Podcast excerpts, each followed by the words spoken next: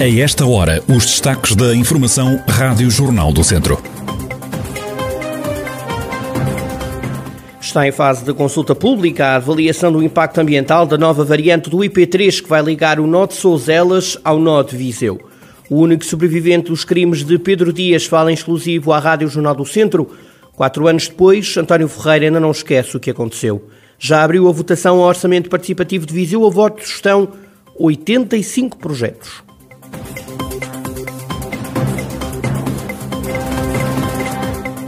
A atualidade da região em desenvolvimento já a seguir.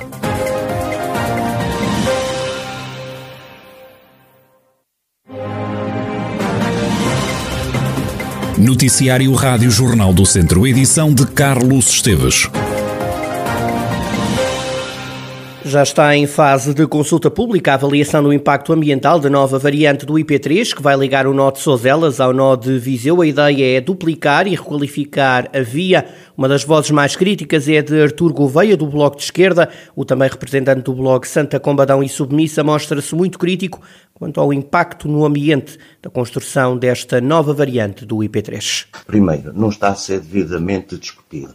Segundo, os, todos os documentos que aparecem eh, na, na agência própria para a própria discussão é tudo muito dúbio, mesmo a própria Câmara Municipal não está a disponibilizar os documentos que serão necessários enquanto concessionária da, das águas termais que vão passar nessa nova variante. Temos muitas dúvidas é sobre o custo que tem de impacto ambiental, sobre a obra que se vai fazer, que é uma ponte de 705 metros sobre hum, o Rio Dão, vai passar na zona protegida do Granjal, entre a Cernada e Castelejo.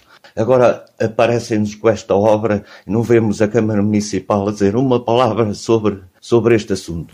Esta nova variante vai ter uma extensão de quase 10 km e vai ter uma nova ponte de 705 metros em perfil da autostrada, que vai ficar junto à zona protegida da área hidrográfica e zona termal do Granjal.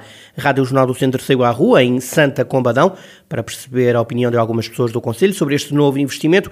Continua a haver dúvidas sobre que impacto vai ter a obra na zona natural e protegida. Eu prefiro a nova variante, desde que não estragam o ambiente e que não destruam a natureza, o impacto ambiental. Ainda mais no Granjal, que é um sítio belíssimo. A IP3 é, é, muito trânsito e acidentes, mesmo com aquela via pelo meio. Penso que será a nova, o novo projeto. Será melhor, eh, mais acessível, porque este, este não está assim muito acessível. O trânsito, sim, já é elevado e será melhor. Tendo em conta o número de tráfego, a nova variante parece-me razoável. Mas, pensando na parte ambiental, Talvez o traçado antigo, se fosse requalificado, se fosse virado para o turismo, se fosse com obras de fundo, como deve ser, se calhar também podia ser uma opção. Seria uma opção razoável também. A Rádio Jornal do Centro tentou ainda obter mais esclarecimentos sobre esta nova variante do IP3, junto do Presidente da Câmara de Santa Combadão, Leonel Gouveia, que até ao momento esteve sempre indisponível para falar deste tema.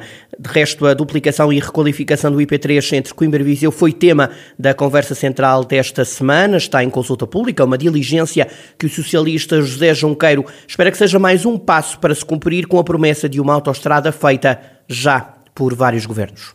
O governo comprometeu-se.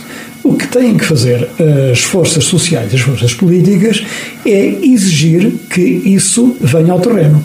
O que é que o governo diz?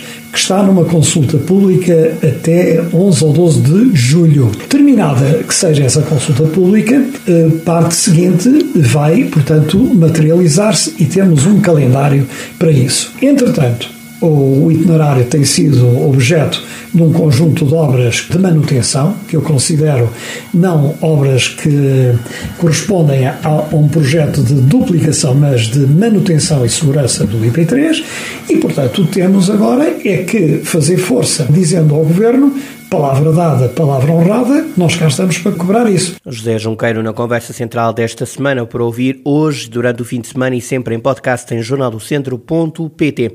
É um exclusivo Rádio Jornal do Centro. Pedro Dias, o homicida de Aguiar da Beira, foi o homem mais procurado de Portugal em outubro de 2016, quando assassinou três pessoas. Deixou apenas um sobrevivente que ficou para contar a história. António Ferreira foi o único sobrevivente do conhecido assassino de Aguiar da Beira. Muitas foram as versões contadas, mas quem sobreviveu não esquece o que aconteceu. Aquilo estávamos patrulhando no dia 11 de outubro. Pronto, fomos lá ao hotel.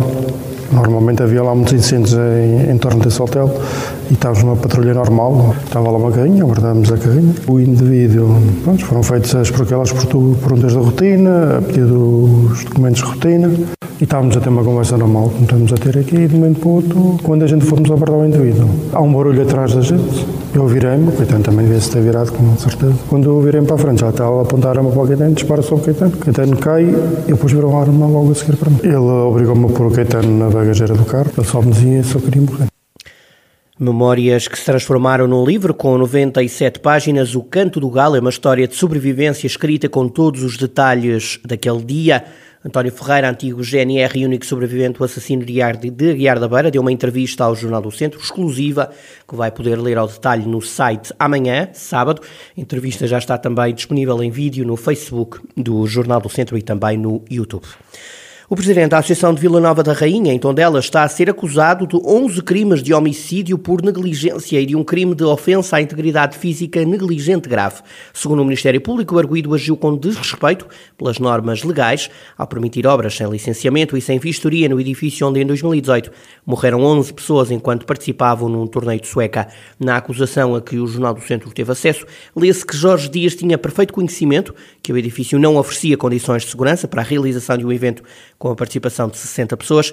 As vítimas morreram, na sua maioria, por asfixia, mas também por inalação de fumos tóxicos e queimaduras. Segundo o Ministério Público, o arguido tinha conhecimento de que o edifício nunca tinha sido objeto, de vistoria e permitiu que todas as obras fossem executadas sem as necessárias e obrigatórias licenças. O caso aconteceu na noite de 13 de janeiro de 2018. Na altura morreram oito pessoas e mais de 30 ficaram feridas. As restantes vítimas morreram nos dias seguintes. O presidente da secção regional do Centro da Ordem dos Médicos acredita que a atual situação positiva na região centro e também o número diminuto de internados por infectados e internados por Covid-19 em muito se deve ao trabalho do Centro Hospitalar Tondela Viseu. Carlos Cortes destacou que desde o início da pandemia o Hospital de Viseu recebeu mais de 1.600 doentes de Covid. Todo o hospital se reorganizou e deu essa resposta importante à Covid. Nós, enfim, temos aqui números, penso que são números importantes, 1.659 doentes tratados neste hospital, internados neste hospital, desde março de 2020, portanto, desde o início da pandemia. E tivemos aqui picos de 280 uh, eh, doentes Covid internados. Portanto, que é uma resposta muito importante. Uh, nos cuidados intensivos foram uh, eh, 125 doentes. Carlos Cortes, presidente da secção regional do Centro da Ordem dos Médicos. O trânsito vai estar encerrado a partir das quatro da tarde de hoje no Centro Histórico de Viseu. A circulação de carros vai ser proibida todas as sextas-feiras e sábados entre as quatro da tarde e as onze e meia da noite. Aos domingos, o trânsito automóvel vai ser proibido no Centro Histórico de Viseu entre as três e as sete da tarde. Nos horários de culto e de cerimónias religiosas que tenham lugar ou na Sé ou na Igreja da Misericórdia, o acesso ao adro da Sé vai estar acessível pela Travessa da Misericórdia. Esta medida vai prolongar-se até ao dia 21 de setembro. Está aberta a votação ao Orçamento Participativo de Viseu. A voto estão 85 projetos. Sofia Pereira. Já é possível votar no 5 Orçamento Participativo de Viseu. Qualquer pessoa pode votar até dia 18 de julho, no máximo em quatro projetos.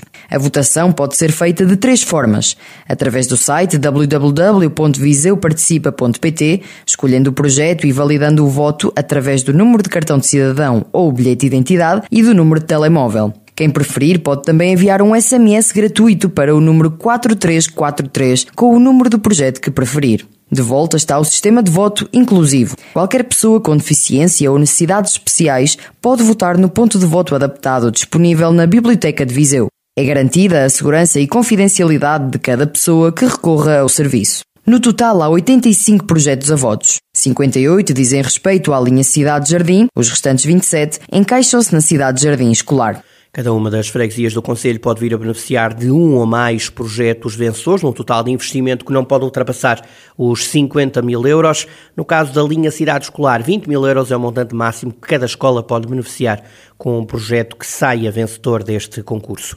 Até ao final do verão, Vozela vai avançar com a segunda fase da requalificação da escola secundária. As intervenções vão acontecer em duas fases. Na segunda, Na segunda fase, a autarquia de Vozela avançou com mais de 400 mil euros, como explica o Presidente da Câmara, Rui Ladeira. Como não sabíamos se havia a segunda fase, avançámos com recursos próprios em 450 mil euros aproximadamente. Portanto, é um grande esforço financeiro da parte do, do município de Rosela relativamente àquela obra, mas uh, temos esta segunda obra e julgo que uh, tenho a convicção plena que ficam, ficaremos com condições condignas na próxima década para uh, dar respostas e colocar a escola num patamar da excelência conforme o tem demonstrado e que vamos ainda ser mais exigentes, mas os resultados, e como aponta nos últimos rankings nos últimos anos, são muito positivos na escola secundária de Vozela. Rui Ladeira, o presidente da Câmara de Vozela e esta segunda fase de requalificação da escola secundária do Conselho.